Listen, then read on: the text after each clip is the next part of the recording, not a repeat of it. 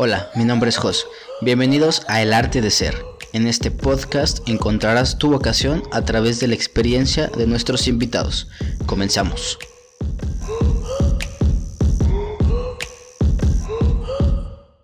Bienvenidos a este nuevo episodio de su podcast El Arte de Ser. Hoy, hoy tengo un invitadazo, güey. Bienvenido, Guame, ¿cómo estás? Muchas gracias, gracias por la invitación. ¿Todo bien?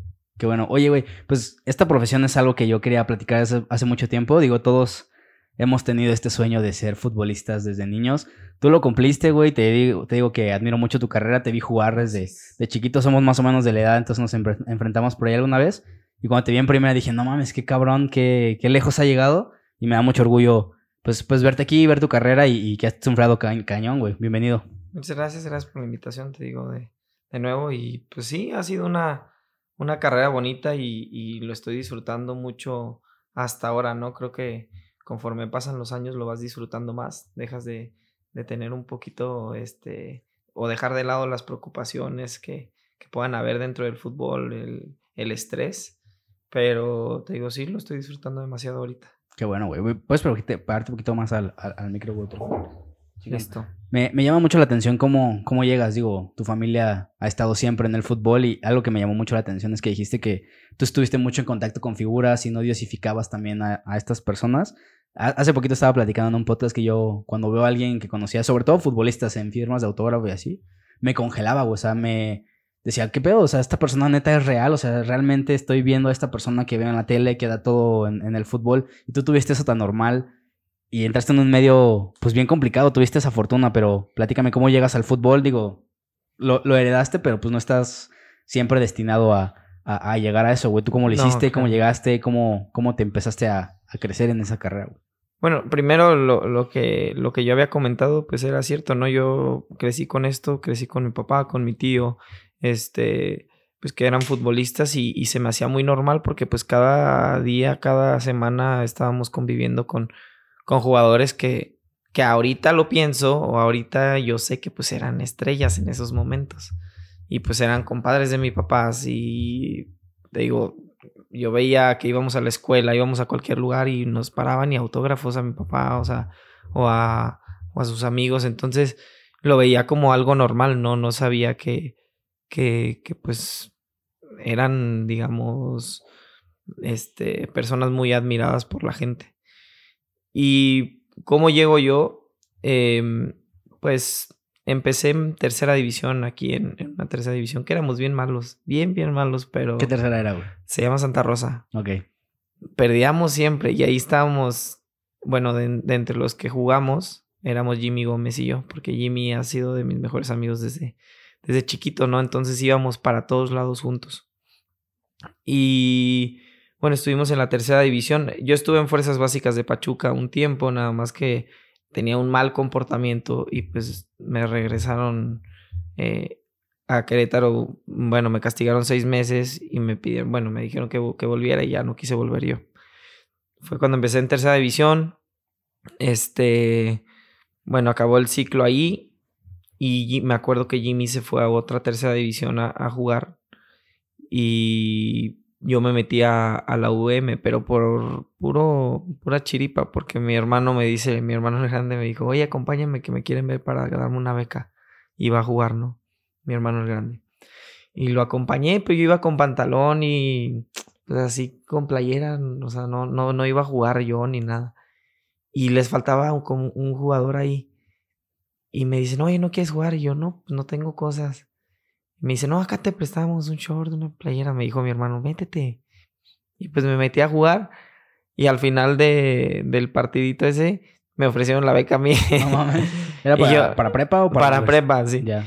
Y yo de que, pues yo no tenía ni contemplado, este, pues meterme ahí a la UVM ni nada. Y ya le dije a mis papás, me dijeron, pues métete. Y me metí un semestre y fue un desastre. Sí. Un desastre. ¿Pero por la parte académica? No, por... por la parte de que era muy inquieto, este, o, o sí, bueno, no me, no me, interesaba tanto en ese momento estudiar, yo lo que, yo lo que quería era jugar. Entonces, pues mi cabeza estaba enfocada 100% en jugar fútbol. Era lo, lo, que más me importaba. Entonces, pues no, no, no, no rendía, no me iba bien. Y mi papá me dijo, ¿sabes qué? échale muchas ganas al fútbol porque pues eres un desmadre así. Y le dije, no, pues está bien. Y me acuerdo que en ese tiempo Jimmy se mete a gallos, o sea, fue a probarse a gallos. Y apenas era el primer torneo que iba a haber de sub-17 y sub-20. Todavía, eh, todavía, bueno, en esos tiempos no había sub-17 y sub-20, era cuarta, tercera división, segunda, este, primera A y primera división. Y me fui a probar, le digo, ah, me, me querían llevar a Tijuana. Me había dicho mi papá que el cuchillo de Herrera, un, un ex compañero de él, le dijo que pues, me quería llevar a Tijuana. Y mi mamá dijo, no, está muy peligroso. Y yo le dije a mi papá, ¿sabes qué, pa? Déjame yo probarme. Porque yo nada más quería estar con el Jimmy y yo. Sí. Pues sí, por el mismo desmadre. Sí. Pues era mi mejor amigo. Y dije, déjame ir a probarme. Y me dijo, pues ve, si quieres. Y fui y me inscribí a las pruebas. Este, me acuerdo que no había, mi posición era delantero, no había delanteros, me metí de contención. Y me metí a las pruebas y pues pasé los filtros y me quedé. Y al final, este, mi mamá me acompañó en, en esa ocasión, mi papá no fue. Y me acompañó mi madre y estaba Comiso. Ángel David Comiso era el, era el que estaba visoreando. Y él fue el que me eligió, ¿no? Y mi mamá al final se lo encuentra y dice, ¿qué onda? ¿Qué haces aquí? No, pues vengo con mi hijo, vino a probarse. Y dice, no mames, ¿quién es tu hijo? Dice, no, es él. Dice, no, ¿qué es el pelón? A mí me dicen pelón desde chiquito. Sí. Y dice, sí, dice, uy, mira qué chingón que... Me dice, yo lo elegí. Dice, es muy buen jugador y qué bueno que se quedó él por, por sus méritos y que no por, o sea, no por ser hijo del Guame. Y mi papá siempre la tuvo muy claro en ese sentido, ¿no? En, en... Y mira, fíjate, Comiso fue el que me debutó años después. Él, lo, bueno, dejó de trabajar en el club y años después volvió y con él me tocó debutar. Pero te digo, mi papá la tuvo muy clara en el sentido de que él siempre nos dijo a nosotros que nunca quiso ayudarnos a, a, a que tal vez nos, nos vieran mejor o que, bueno, conseguirnos, no sé, pruebas para, para estar ahí, porque sabía que para llegar a primera división no llegas este, siendo hijo de alguien, llegas porque tienes talento o no. Y si tú todo el proceso te la pasaste así y, y, pues no vas a llegar a primera división, desperdiciaste todo tu tiempo, ¿sí me entiendes?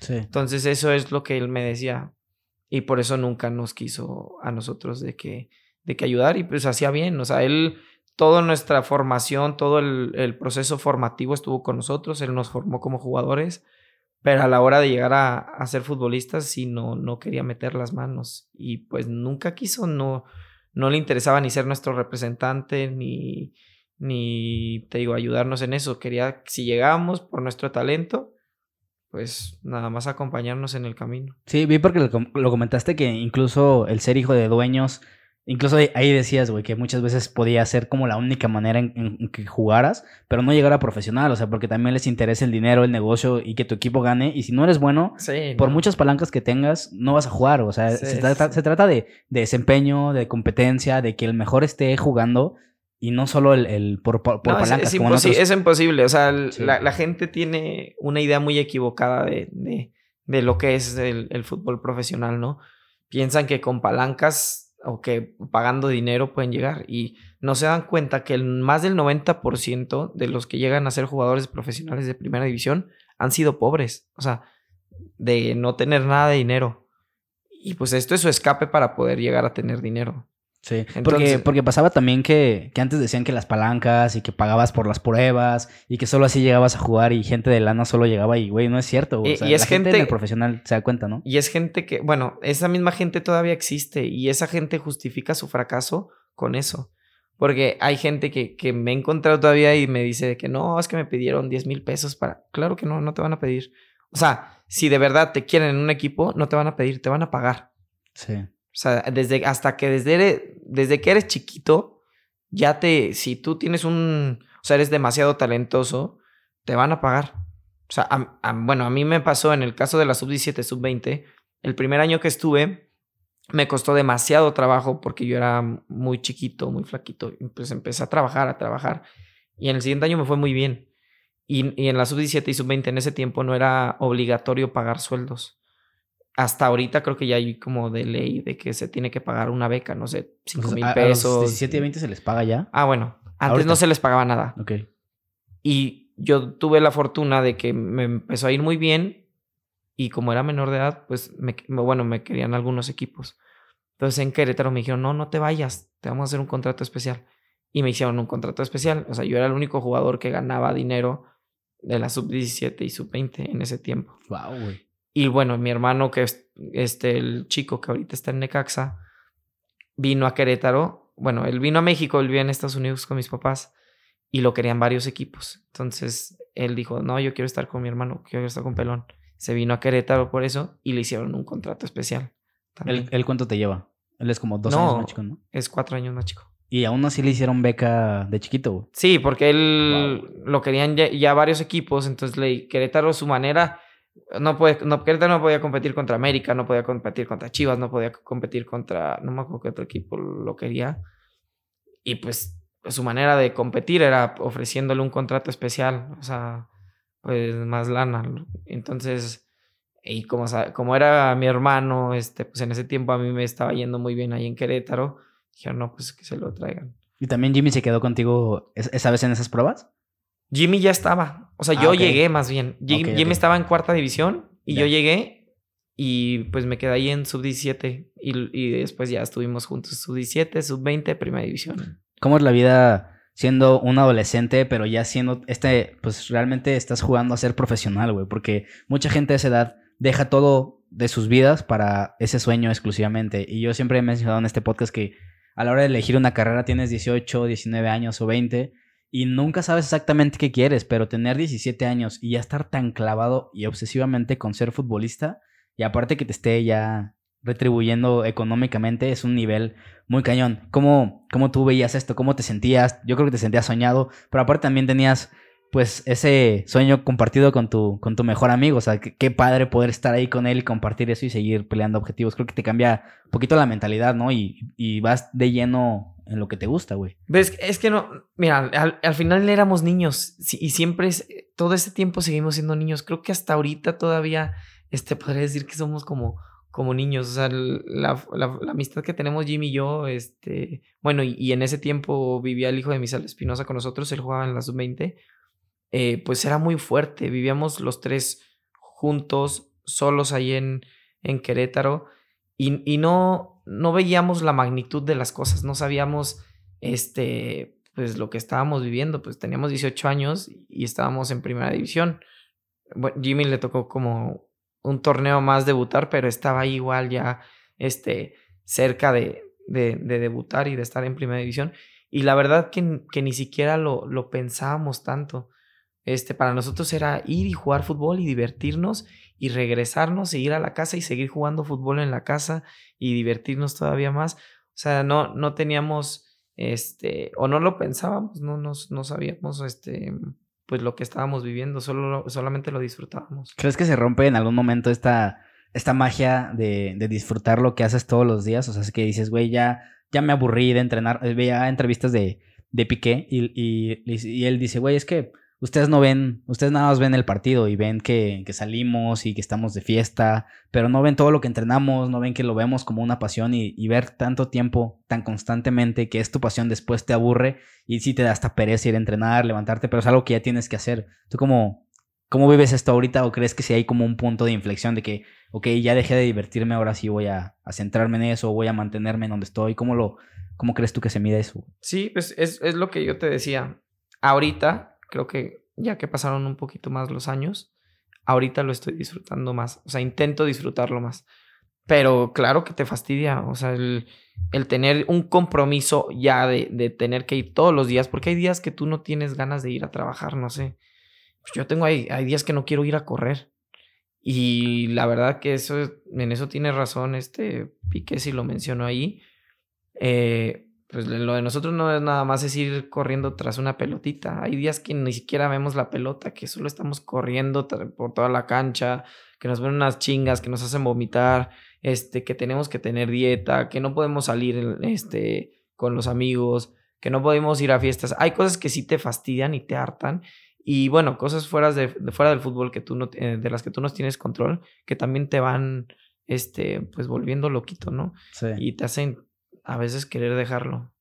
¿Cómo, ¿Cómo recibes eso? O sea, desde chiquito estás metido en cosas que no te, que no puedes controlar tú. Yo, yo soy una persona obsesivamente controladora, o sea, yo procuro tener todo en orden, todos los procesos, y sé que hay cosas que están fuera de mí y me ha costado mucho trabajo, pues, deslindarme de eso. Tú en el fútbol, pues tu vida depende de eso, o sea, no puedes ser un jugador y decir, pásenmela todo a mí, yo resuelvo el partido y tienes que hacer equipo en eso, o sea, ¿cómo, cómo te deslindas de cosas que están fuera de tu alcance y decir, bueno, pues ni pedo, esto me tocó y, asimilarlo? ¿Es, difícil o, no, estás en constante crecimiento con eso? Sí, porque, bueno, eso ya es, digamos, algo muy normal, ¿no? Dentro del fútbol tú tienes un rol.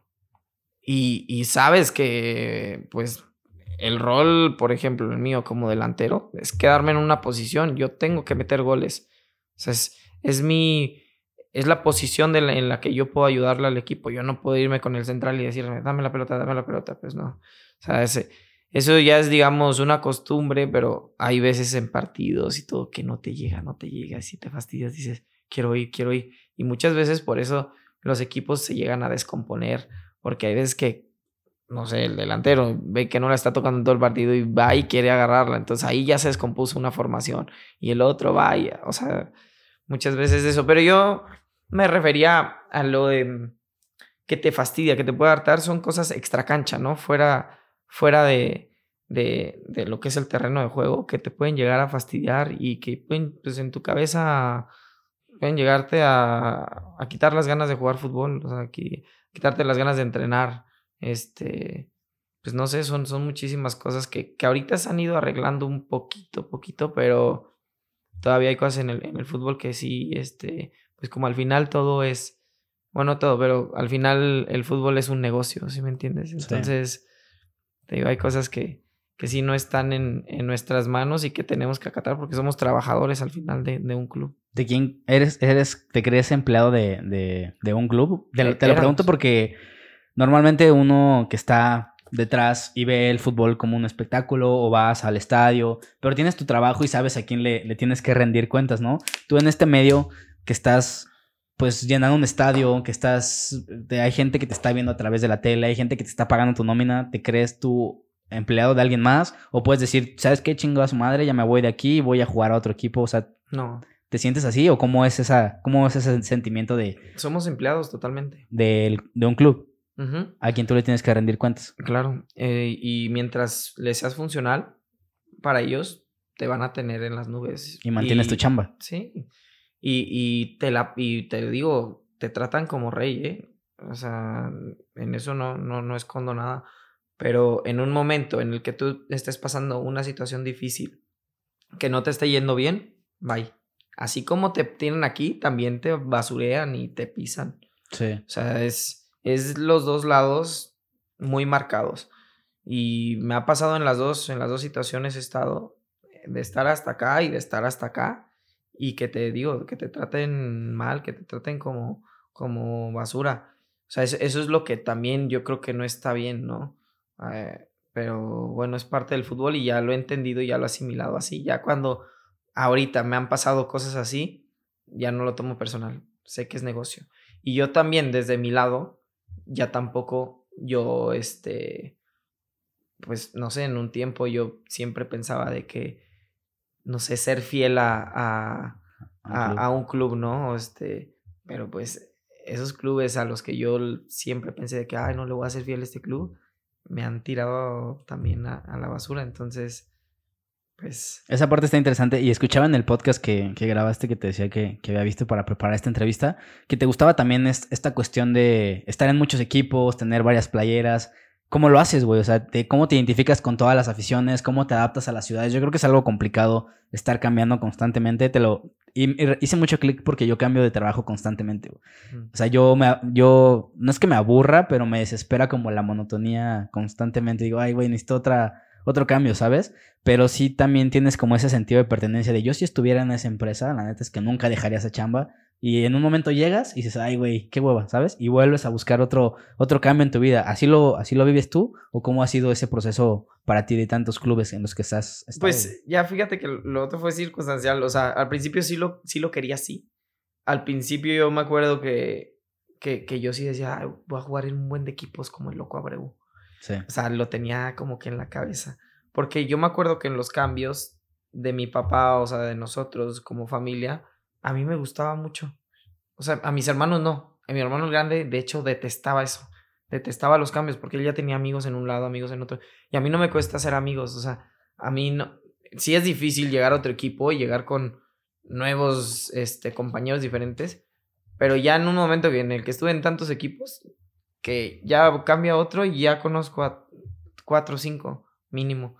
Entonces, ya no me ha costado tanto los cambios, pero ya también yo eh, ahorita ya no, ya no me está gustando ya tanto el estar cambiando y cambiando y cambiando. Al principio sí, lo disfruté mucho. Y identificarme con las aficiones, eh, creo que conforme a mis actuaciones en la cancha, es como, como yo creo que te gana, bueno, me, me, he ganado, o yo creo que es como te ganas toda la afición a la gente. Y no sé, he tenido la fortuna de, de estar en, en equipos con, con, grandes aficiones y pues que me, que me, ha ido bien, la verdad, o sea, me las he ganado. En esta última eh, me odiaban en, en Corre eh, desde que llegué porque pues había estado en el equipo rival que era Tampico Madero, pues había metido gol con Tampico, este...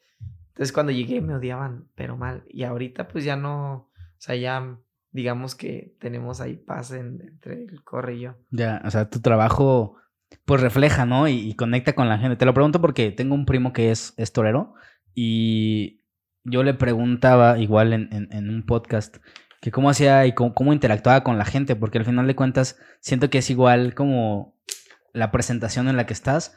Él los toreros se meten mucho en el toro, o sea, se buscan mucho en, torear y son como muy estoicos en de que no importa nada más que ellos y no escuchan nada más que ellos. Pero al final de cuentas sí tienes que darle o rendirle cuentas a alguien que está pagando un boleto para ir a verte, güey. Tú igual, o sea, tú igual tienes que rendirle cuentas y dar tu mayor esfuerzo. ¿Lo ves mucho por la gente o, tienes que totalmente estar centrado a tú dar tu mejor esfuerzo, güey? A mí, totalmente. Todo es para ti, güey. Eso está bien, cabrón. Es que es totalmente para mí porque al final de cuentas, o sea, si imagina, yo siento que todo es, consecuencia, ¿no? Si yo doy mi máximo esfuerzo dentro de un campo, puede que me salgan bien las cosas, puede que no. o sea, eso, pues muchas veces depende del juego mismo, de todos mis compañeros, es un juego de conjunto y también de mí, o sea, que en ese momento no me estén saliendo bien las cosas. Pero si yo doy el máximo esfuerzo de mí, creo que en consecuencia voy a dar un buen espectáculo para la gente. Tú no piensas en entrar en la cancha y decir de que, ay, hoy voy a jugar por la gente. Cuando haces eso, pierdes. Ya. Te va mal. Porque, pues, te digo, estás en un deporte que es de conjunto. Si tú empiezas a jugar para la gente, empiezas a jugar para ti mismo y solo para ti. Y ahí es cuando, pues, yo creo que, que no tienes un buen rendimiento dentro de la cancha. Eso es interesante porque todo, todo autoconocimiento parte, o sea, todo éxito parte de un autoconocimiento, donde alguien dice, güey, yo soy bueno aquí, yo voy a dar mi máximo aquí y todo por consecuencia se va dando. Por ejemplo, si intentas satisfacer a la afición, a la prensa, al DT, no vas a poder satisfacer a todos. Con uno vas a quedar mal, pero si empiezas de ti mismo, pues es más difícil que, le, que te falles a ti, ¿no? O sea, es mucho más difícil que, que, cometas errores porque estás bien, bien cerrado a lo que tú tienes. ¿Te ha pasado alguna vez que has llegado a dudar o has cambiado de posición, por ejemplo, que parto del autoconocimiento, que dices, güey, pues estas son mis cualidades, esto es lo que he hecho tanto tiempo? Y te lo pregunto porque yo también, pues digo, juego fútbol, en algún momento jugué fútbol, digo, por haber jugado contra ti, digo, jugaba pues, chido. Y, y, de repente vas evolucionando y vas cambiando de posiciones. Yo igual empecé delantero, después fui contención, fue un tiempo portero, otro tiempo fui central, ya en las últimas eh, tiempo que jugaba, pero si, hay un conocimiento personal que dices, ok, ya voy como más en esa tendencia, o ya soy el delantero más cabrón, me quedo de nueve, me quedo de poste, ¿cómo es esa, ese conocimiento personal para poder ir eh, dando lo mejor en el campo? Bueno, siempre tuve una posición que era en la que más me desarrollaba, que era de interior o media punta. Ese fue, esa ha sido la posición en la que más he jugado pero he jugado en varias posiciones igual y pon tú, tú de, de chavito, o sea, yo de chavito también me metía de portero, me llega a meter de central, de lateral, de, la, todas las posiciones este, he jugado de chavito, pero ya en primera división ya tienes que tener algo más fijo, algo en el que los demás equipos, la demás gente, este, todos te identifiquen, o sea, ya ven, dicen, ah, mira, el Guamerucito es delantero o es medio ofensivo, no sé. O sea, ya, ya te identifican por una posición. O sea, ahorita te podrías vender como un central, aunque seas bueno haciéndolo. Ah, no, pues no. O sea, van a decir, ¿cómo va? ¿Cómo central? O sea, este, ¿cuándo ha jugado de central? ¿Sí me entiendes? Sí. Y en primera división he jugado de extremo, eh, media punta y delantero. Y, este, bueno, en Liga de Expansión, Ascenso, he jugado de, con- de contención, carrilero también. Este, pues he jugado de varias posiciones, pero te digo, más es de, de media punta. ¿Y lo que más te gusta? O sea, que realmente digas, wow, esto Yo es creo un que de media sentimiento". punta, porque creo que es donde me ha ido mejor. Este es en la posición que yo creo que mejor me desarrollo. Este, y pues sí, yo media punta, diría que media punta. ¿Cómo viviste esta etapa de, de ser capitán? Te vi levantar un trofeo con, con Irapuato. De capitán, ahí fue cuando otra vez retomé un poquito sobre tu carrera. Digo, te perdí la pista un poquito cuando estabas en Chivas, en América. Y de repente te veo levantando un trofeo de capitán. Digo, wow, o sea, ¿cómo, cómo fue para ti este rol de ser líder? También chavo, o sea, ¿cuántos años tienes? ¿27, 28? 28. 28, capitán de un equipo levantando un trofeo. ¿Cómo fue esta etapa para ti? ¿Cómo, pues sí, güey, cómo, cómo recibiste esa noticia de tener un café de capitán, esa responsabilidad de tener un equipo y liderearlo y, y levantar un trofeo al final como, como recompensa? ¿Cómo, ¿Cómo fue para ti esto? Pu- Pues la idea era así desde el principio. Eh, Javier San Román, que era el, dueño del equipo, este, y, después fue DT, eh, me la pintó clarita, ¿no? Me dijo que, que, que si le ayudaba ahí con el equipo, a, a, pues su intención era quedar campeón y ascender. Y pues me dijo así, vas a ser mi, mi capitán, vas a ser mi líder. Le dije, ah, bueno, este, pues me latió. Dije, te ayudo con eso. Es es una responsabilidad que, que, que yo quería. Este, al final yo no sabía la magnitud de lo que era Irapuato, este, con toda su gente. Y me gustó, la verdad que, que pues estaba con, con un grupo de, de, buenos jugadores, de, de varios chavos. Este, no me había tocado este, tampoco jugar con, con, tanto, con tanto chavo. Y pues tendrías que, es lo, es lo que yo te decía, por, como con la gente, ¿no? Eh, poner el ejemplo en la cancha. Era así de simple. Yo creo que, que el ser capitán este, era matarte en el campo y que los demás siguieran y, y vibraran a, a tu mismo ritmo, ¿no? Y, y eso, pues esa responsabilidad a mí me gustó. Como capitán, ¿tienes tu titularidad asegurada? Te pregunto porque pues puedes ser un buen líder dentro del, del vestidor y aún así transmitir, güey.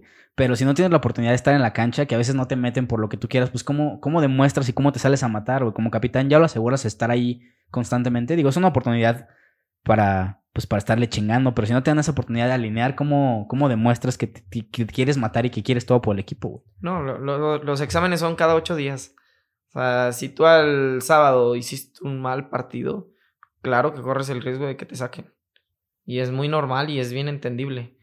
Aún Eh, siendo el capitán del aún equipo. siendo el capitán, seas quien seas. Ya. No, eh, bueno, lo hemos visto en varios equipos, ¿no? Muchas veces el capitán no rinde en un partido y al siguiente partido no está y hay otro de capitán. Nunca dejas de ser tal vez la persona, este, el líder que todos ven, pero pues dejas de jugar. ya. Los, bueno, la titularidad, que es algo muy diferente, esa te la tienes que ganar fin con fin. Está, está muy duro eso, güey. ¿Tienes alguna algún fuente de inspiración ahorita volviendo un poquito al liderazgo que tomaste al ser ya es, romperte la madre en la cancha? Yo creo que lo tomaste de alguien. ¿Tienes alguna inspiración? Alguien que realmente te acuerdes que, que hubiera hecho este güey en este momento o que hubiera hecho esta persona en este momento para tomar decisiones. Digo, en el fútbol se toman decisiones rapidísimas y esa es la clave, tomar decisiones lo, lo mejor eficiente posible, pero tienes alguna referencia de esto, alguien, no sé, güey, incluso famosos, incluso tu propio papá, ¿quiénes son tus referencias para, para tu fútbol que desarrollas? Referente siempre ha sido mi papá. Este. Futbolísticamente y personalmente. Futbolísticamente, sí. Ya. siempre fue mi ídolo como, como futbolista. Porque, y no te lo digo porque sea mi papá, o sea, yo lo veía en videos, o sea, yo siempre, eh, bueno, no me tocó de chiquito verlo tanto, o tal vez no le ponía tanta atención. Entonces, cuando fui creciendo, yo me la pasaba viendo videos de mi papá y veía la forma en la que jugaba y decía, wow, o sea, es, es alguien bien diferente. ¿Qué te atrapaba? ¿Su velocidad? No, me era muy gambetero, o sea, te- tenía, bueno, era muy muy potente, fuerte y gambetero, o sea, como tenía este cosas que no se hacían en esos tiempos. Entonces él se veía muy diferente a los demás. Ya.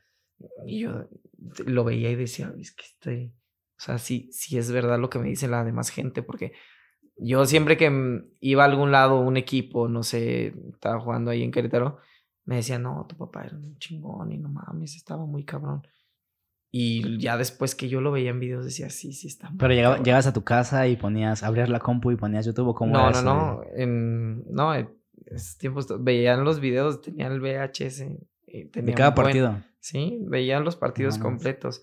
Y había un video pers- este, que tenía, que que más me gustaba. Eso lo hacía desde chiquito. Este, que eran jugadas y goles. Y me acuerdo que ese lo veía mucho. Pero sí, veía su forma de, de gambetear. Desde que la empezaba a tocar, porque en los videos no se veía muy, muy claro. Pero en- desde que se empera- la empezaba a tocar o, o se de la forma en la que se paraba, decía, ahí está mi papá.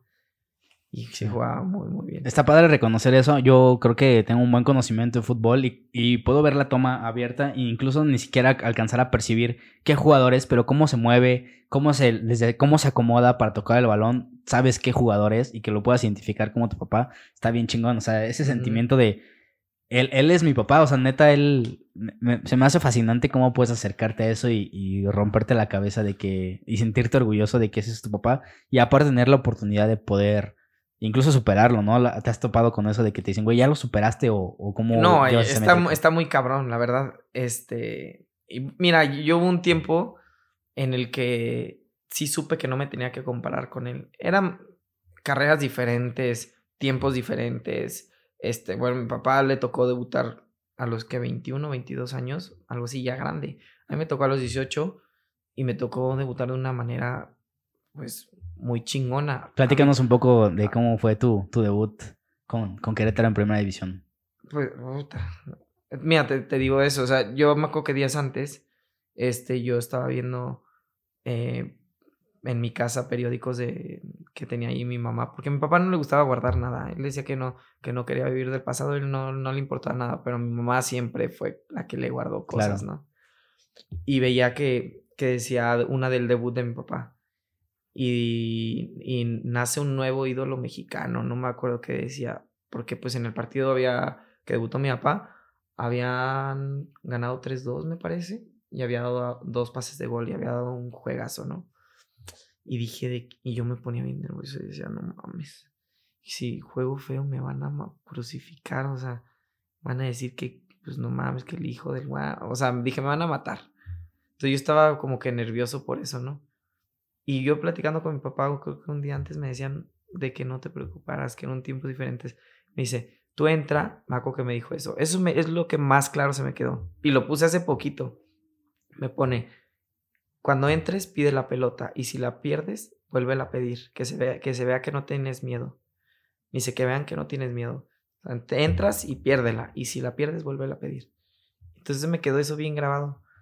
Y pues me acuerdo, eran salí a la banca contra Cruz Azul. Mis papás viven en Estados Unidos. Salí a la banca contra Cruz Azul y no me tocó jugar.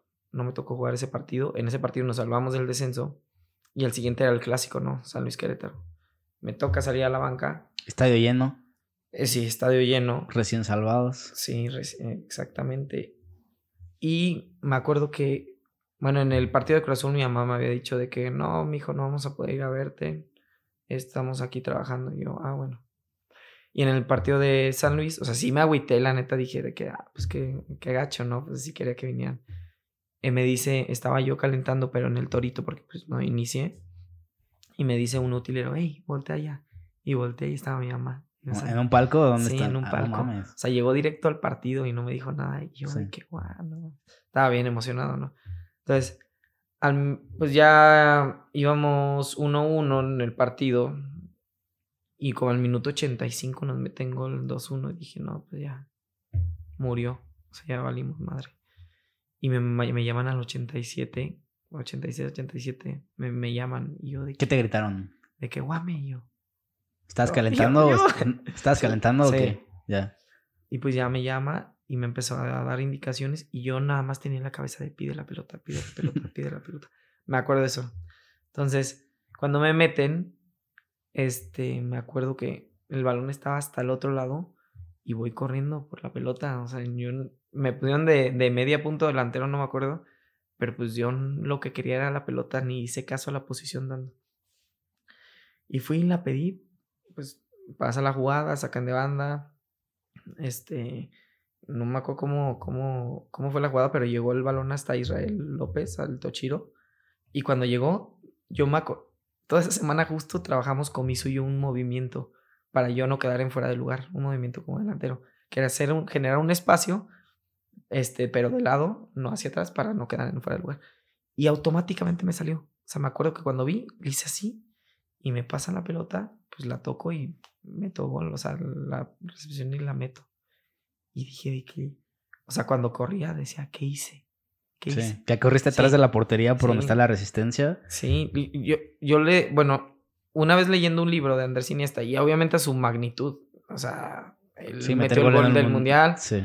Y él dice que escuchó el silencio. Y yo me acuerdo que en ese momento me pasó eso, o sea, Como si fuera como un...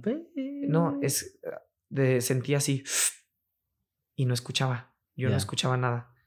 O sea, yo creo que la emoción es tan grande, todo, no sé, es, es, es demasiado que se te tapan los oídos, no escuchaba. Entonces yo por eso me agarraba los oídos y me agarraba la cabeza así de que, ¿qué hago? ¿Qué hice?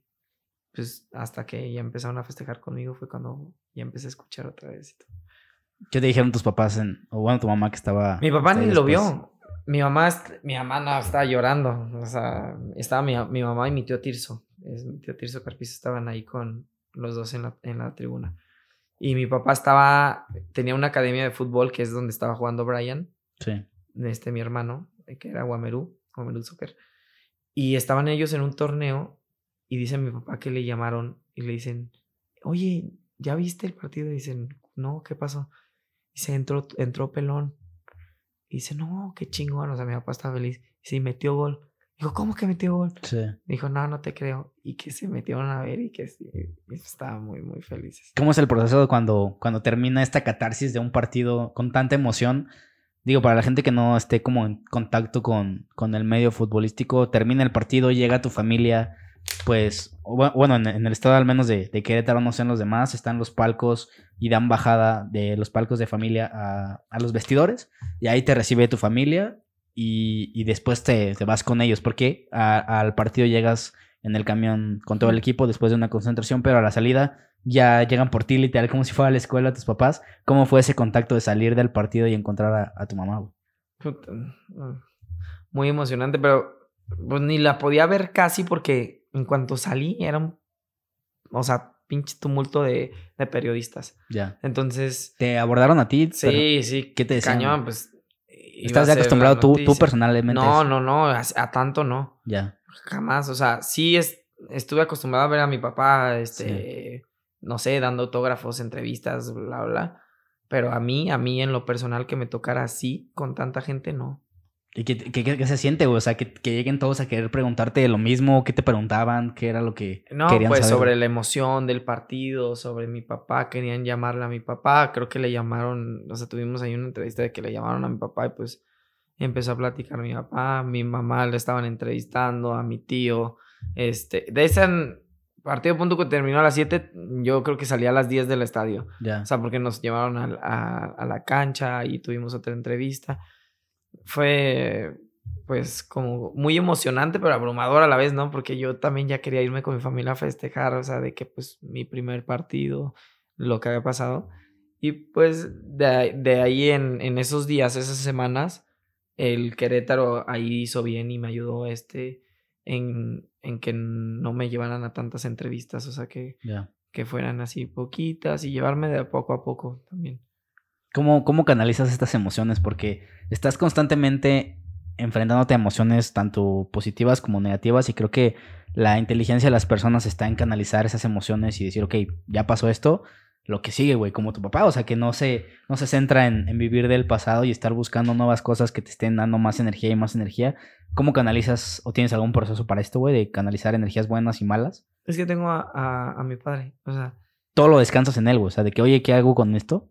Mm, pero a esa edad sí, a los 18 sí, Mm, a 18, 19, 20 años, ellos me orientaron demasiado, o sea, lo que son mis papás, pues ellos pasaron todo, por lo que yo iba a pasar, ellos ya habían pasado.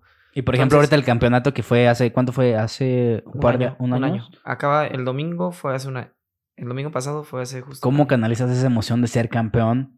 Tu capitán levantar el trofeo. También es una catarsis y es una emoción increíble que ya a tu edad ya lo puedes medir tú solo. También todavía lo descansas en. No, sí. Ya, ya estoy, digamos, llevo 10 años de carrera ya. Ya cumplí 10 años de carrera. Entonces ya, este, te digo, ya, ya un poco más maduro, este, canalizas más tus emociones. Eh, como en lo que yo te decía, de que ya disfruto demasiado el fútbol. Y ese campeonato, eso que, que pasó con Irapuato, lo disfruté demasiado. Y disfruté demasiado ver a, la gente conectada este, con nosotros, ver a toda una ciudad entera que, que estaba, pues, en lágrimas prácticamente. Veías a gente llorando y esas emociones son, son hermosas. Entonces, este, bueno, yo en lo personal era, ok, lo disfrutamos, estuvo chingón y todo, vamos a seguirle dando. Y las emociones negativas, y esto ha alineado un poquito a, las experiencias malas que te ha tocado el fútbol, güey, que como todo, todo en la vida hay, estás arriba y luego estás abajo, las emociones negativas, o si tienes alguna experiencia negativa que quieras contar aquí. Pues es que he tenido muchas. La peor que más te ha, te ha dolido y te haya, pues, hecho cambiar algo en tu vida, o sea, que si haya tenido un parteaguas. Pues, mira, tengo bastantes desde bueno, mi paso ahí por América fue para mí frustrante porque llegué y a la semana me tuvieron que operar la rodilla, ¿no? Ya. Entonces estuve prácticamente un año fuera de, de las canchas y me costó demasiado trabajo. O sea, me recuperé muy, muy bien. Entrenaba dos, tres veces al día. La verdad que la dedicación que tuve en, en ese proceso de, de, esa lesión que era muy, muy fuerte, muy complicada. ¿Qué lesión era? de cartílago. De, y de esa lesión eh, no muchos salen. Eh. O sea, te, te, lo digo, yo tuve compañeros que tenían cartílago y bye. O sea, no mames. pérdida de cartílago. Y es, la, es que es la única parte del cuerpo que no se puede regenerar. O sea, es muy difícil. Entonces, bueno, es, esa lesión fue algo muy, muy fuerte para mí. Me costó mucho porque aparte era de estar de Chivas, América y luego, pum, para abajo. Leones, o sea, me fui a Leones Negros, no porque sea una mala institución, pero es de estar en primera división en los equipos que son, digamos, los más emblemáticos, top, a estar en, en la liga de ascenso, pues es un golpe súper, súper fuerte. Nada más que si tuve personas ahí, gracias a Daniel Guzmán, que, que era el DT en ese tiempo, me ayudó demasiado. Me ayudaron demasiado a poder salir adelante. Y es más anímicamente también lo que te están persiguiendo cosas en la cabeza, te dan vueltas. Tuve que ir al psicólogo, este, yo tuve, bueno, te digo, tuve terapias ahí con, con psicólogos de mi parte, me esforzaba demasiado por, por salir adelante y me dolía mucho, entonces era eh, cuando empezaba a jugar otra vez, se me, inflamaba, se me inflamaba mucho la rodilla, obviamente porque mi cuerpo se tenía que acostumbrar a lo que tenía y era retroceso otra vez tres semanas y otra vez ir hacia adelante y otra vez dos semanas menos, así. Entonces fue un proceso muy, muy duro. Esa, esa etapa la etapa de, del pacto de caballeros yo con Atlante cuando todavía existía el pacto de caballeros. ¿Qué era el pacto de caballeros? A mí no me queda muy claro. Yo lo he escuchado mucho en la tele, pero no, no me queda muy claro cómo es. El pacto de caballeros era prácticamente... Ya no existe. No. Ok. Se supone. No era una, no era ni algo firmado, ni, ni, ni un reglamento, nada. O sea, no era, no era ni un contrato, este, simplemente era un pacto entre, entre equipos en el que no se podían quitar jugadores sin su permiso. Entonces, aunque, por ejemplo, yo con Atlante firmé un año. Primero estuve seis meses, préstamo, me compraron y estuve un año más, firmé un año más. Y después del año, pues tú como trabajador, como cualquier trabajador, después de un año tú ya no tienes contrato, tú ya te puedes ir a firmar con cualquier empresa. Con el pacto de caballeros, ¿no? Yo dejaba de, de tener contrato y aún seguía perteneciendo a Atlante. Y era una, era una tontería, era una estupidez.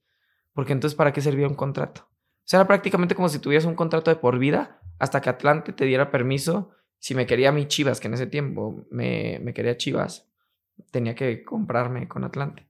aunque no tuvieras aunque yo no tuviera contrato. Entonces a mí me jodió demasiado. ¿Por qué? Porque pues cuando me iba a ir a Chivas, Chivas me quería comprar al principio, estos güeyes decían de que en la negociación, antes no sé si sabías que era el draft, el draft duraba un día. Y en la negociación, Chivas fue y le, le dijo, ok, te doy 10 pesos. Y Atlante, no, no, no, yo quiero 30. Ya aunque no, ten- no, No tenía sin contrato. No mames. Pero seguía perteneciendo a ellos por pacto de caballeros. Y Chivas dijo de que no, te doy 15. No, quiero 30. No, así, así, la pelea. Hasta yo fui el, me acuerdo del último de esa negociación. O sea, el último jugador en esas transferencias. Y Atlanta al final, cuando vio que Chivas no le iba a dar los 30, le dijo, ok, te lo doy en 20, no sé. No, no, no, ya me gasté todo lo que tenía para jugadores. Préstamelo si quieres y con opción de compra. Entonces, a mí me jodió demasiado ir a préstamo a Chivas. O sea, me jodió Atlante primero en ese tiempo y me fui a Chivas a préstamo. Y era el único jugador en todo Chivas que estaba prestado. Todos No pertenecen a Chivas menos yo. ¿Y qué ventajas o desventajas hay? Desventajas muchas. ¿Por qué? Porque pues no soy un jugador que les pertenece. O sea, al final, si un jugador, digamos, eh, yo estoy compitiendo con otro jugador, pues yo creo que metes al que pertenece a tu equipo Claro. para darle, mm, este, no sé, que lo vean más, este, poder venderlo después. a Alguien que no pertenece a ti, a tu equipo.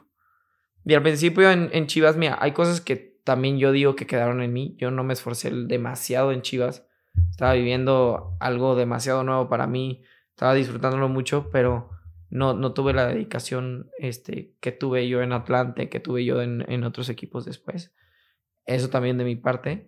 Y me empezó a ir muy bien al principio, pero después te digo, yo creo que eso me afectó mucho no pertenecer ahí a- a- al equipo.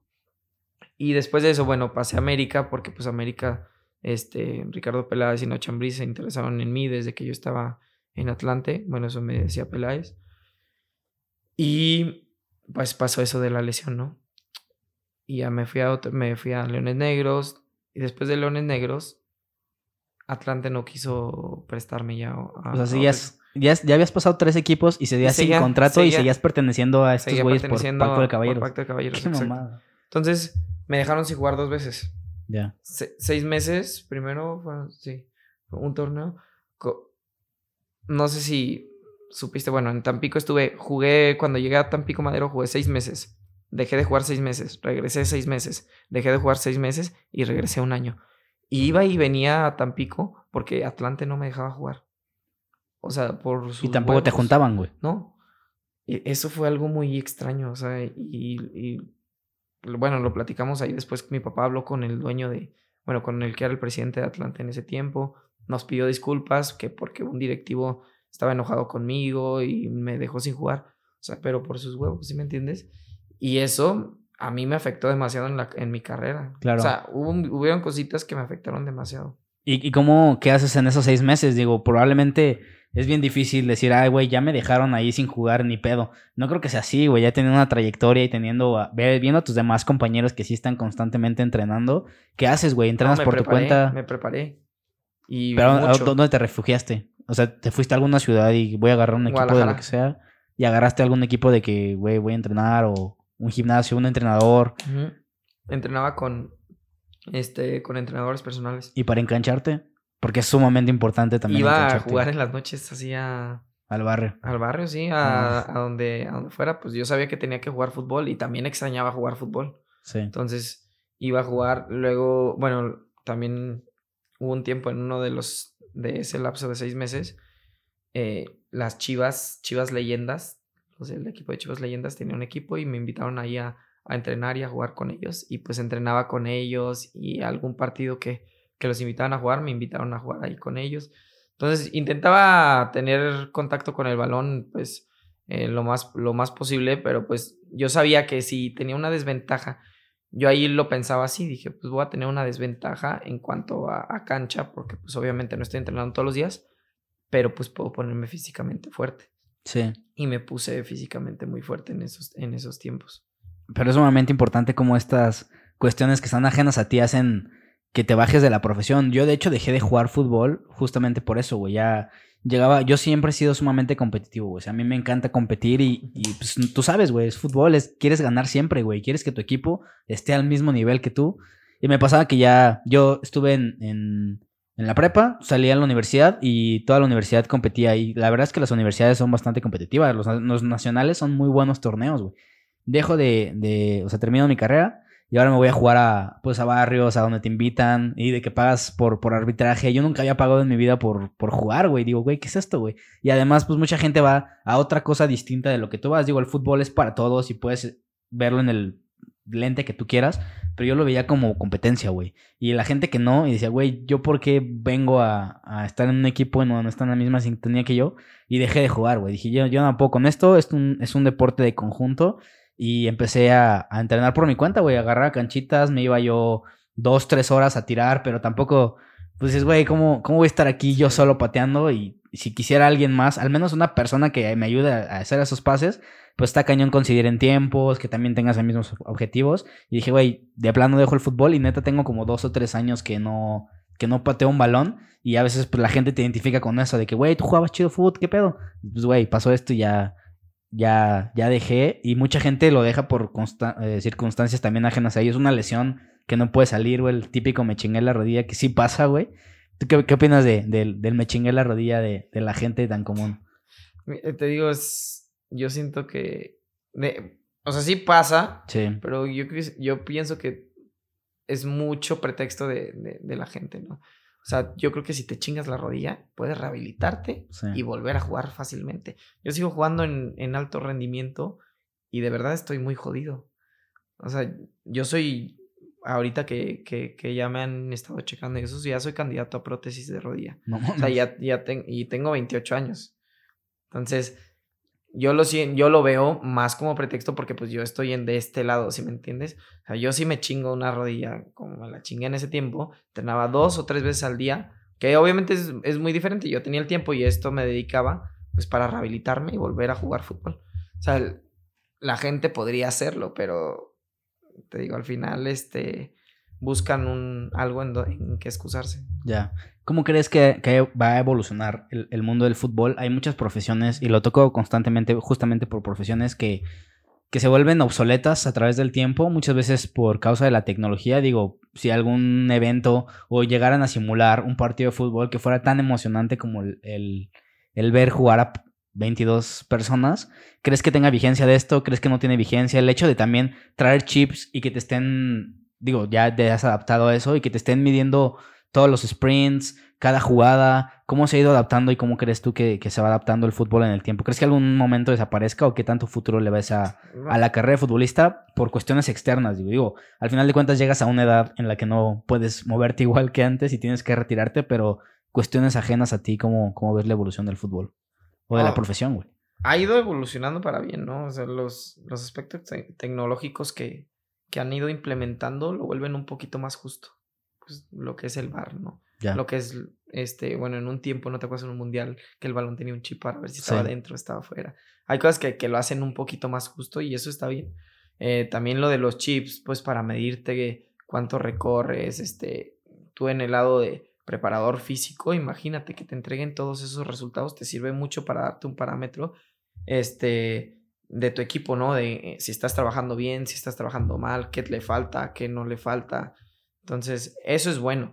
Pero de ahí a que se acabe, lo dudo mucho, ¿no? Porque las emociones que te transmiten estar dentro de una cancha, este, pues no sé, 22 humanos ahí jugando, está el fútbol, creo que, bueno, y en cualquier deporte.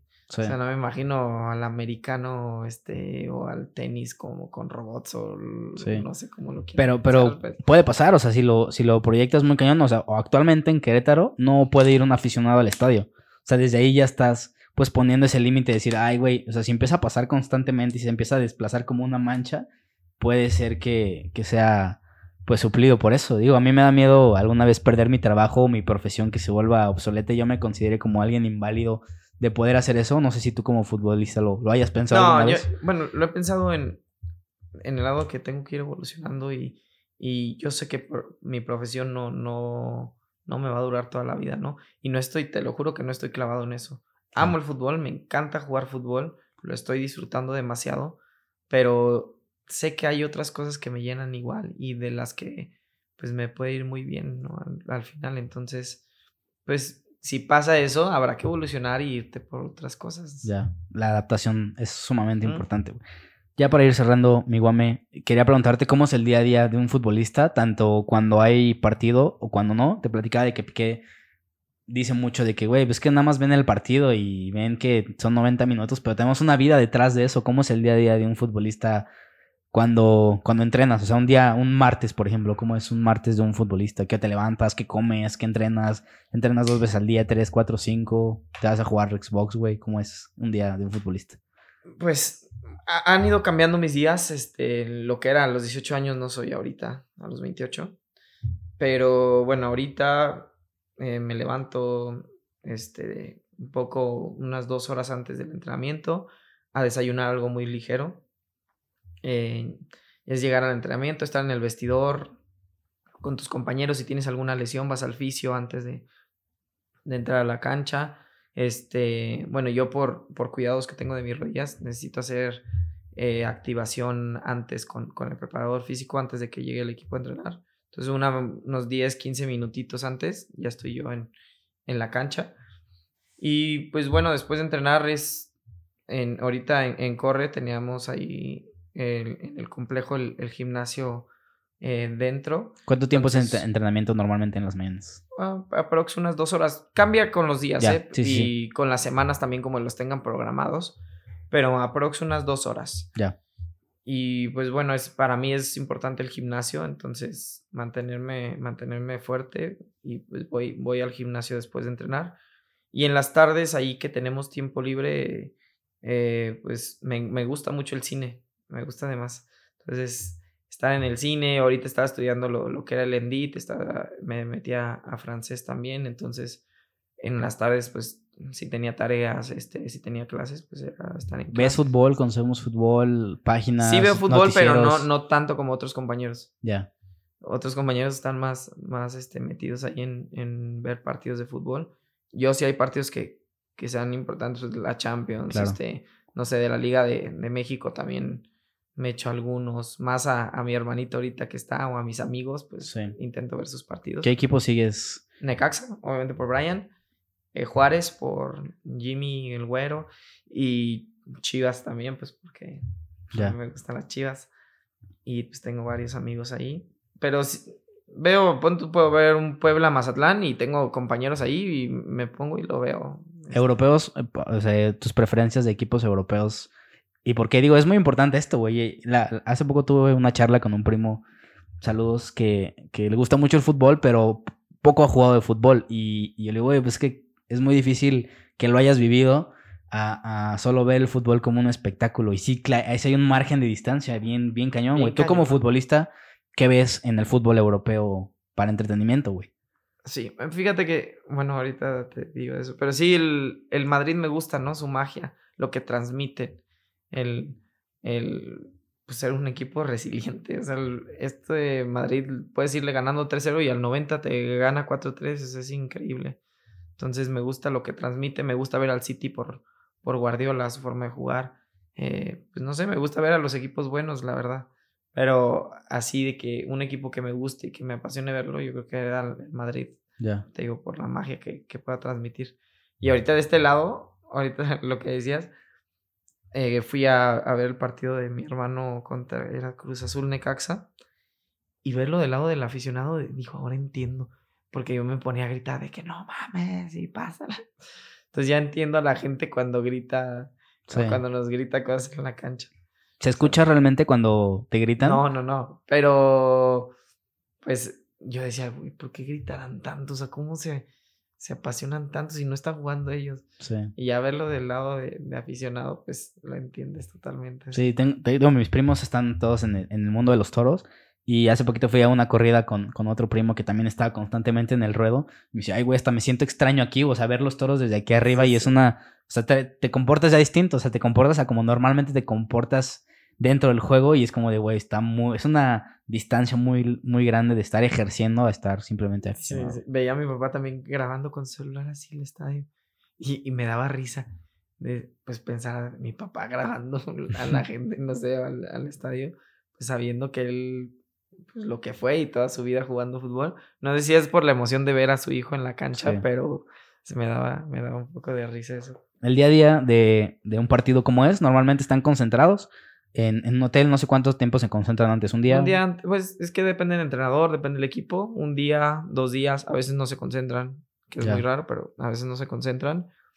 Y salir unas, estar dos horas antes en el, en el estadio. Bueno, en la, noche, un día antes, ahí jugar con tus compañeros baraja, este, tú ver películas, lo que quieras hacer. ¿Eliges tus compañeros de, de cuarto? Muchas veces sí, ya, ya cuando estás más grande sí. Cuando estás chavito no, te toca el que te toca y pues te aguantas. Pero ya cuando estás grande, este, sí puedes ahí de que decirle, ah, no, yo quiero con este. Ya. Y pues no, nada, nada más llegar dos horas antes, estar ahí metido con el equipo, escuchando música, indicaciones de, del entrenador y concentrándote para... ¿Se estudian, qué tanto se estudian los partidos antes? A los rivales, a, especialmente, no sé si son ya eh, competencias de decisión para la parte de penales, güey, ¿qué tanto estudian esa, esa parte de los rivales? Pues, te digo, también depende de cada entrenador, siempre, pero eh, creo que lo hacen bastante. Eh, no, no en la parte de penales, yo creo que en la parte de penales ahí con los porteros lo, lo han de decidir.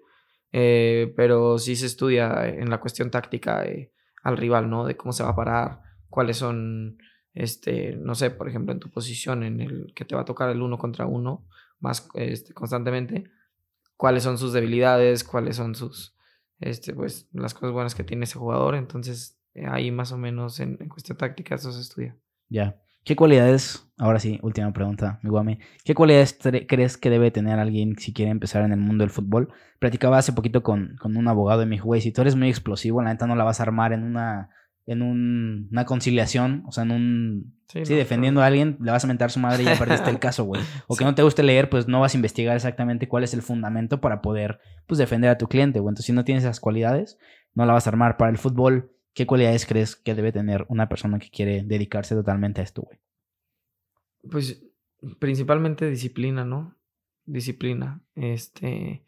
Y yo platicaba con mi papá de, eso. Creo que hemos conocido, o bueno, en, en la parte personal, yo he conocido gente muy talentosa, futbolistas muy, muy talentosos, pero que no tienen un carácter fuerte que son muy débiles. En, en, porque no es lo mismo jugar en el barrio, jugar en un entrenamiento, a jugar con 10 mil, 20 mil, 30 mil personas que te estén o aplaudiendo o abuchando. Tienes que tener mucho carácter, mucha personalidad para poder aguantarlo eso y no paralizarte. Entonces, yo creo que eso es muy importante en, un futbolista. Muchas veces lo vas agarrando con el tiempo, obviamente, pero muchas veces yo creo que es algo, este, pues no sé, con lo que se nace, ¿no? Tener esa, esa personalidad. Y no porque seas introvertido o extrovertido, no, eso no tiene nada que ver, solo es, es algo como que muy interior, ¿no? El, poder soportar eso, este, yo creo que, que, pues es algo, una cualidad importante en, en un futbolista, pues, de primera división o de alto rendimiento. Venga. Pues bueno, yo creo que con esto dejaríamos el podcast. ¿Algo más que quieras agregar, Guame, sobre tu profesión? A alguien que esté interesado en esta, en esta profesión, que te esté viendo, güey, a tus amigos que te, que te vean por acá. No, pues mira, los chavos que quieran dedicarse a esto, pues simplemente que, que es demasiado esfuerzo, ¿no? Y, y, y, dejar muchas veces cosas de lado por, por una profesión que sí te deja mucho, pero que le tienes que dejar mucho también. Entonces, te digo, es, sacrificio, esfuerzo y, y pues adelante, que, que, no bajen las manos. Este, el fútbol es bien complejo, pero si, si se dedican a esto 100%, creo que les va a retribuir. Venga, pues bueno, muchísimas gracias, Guame, por venir hasta este espacio, por todo lo que nos dijiste. Y a ustedes por ver este episodio del podcast. Nos vemos el siguiente capítulo. Chao.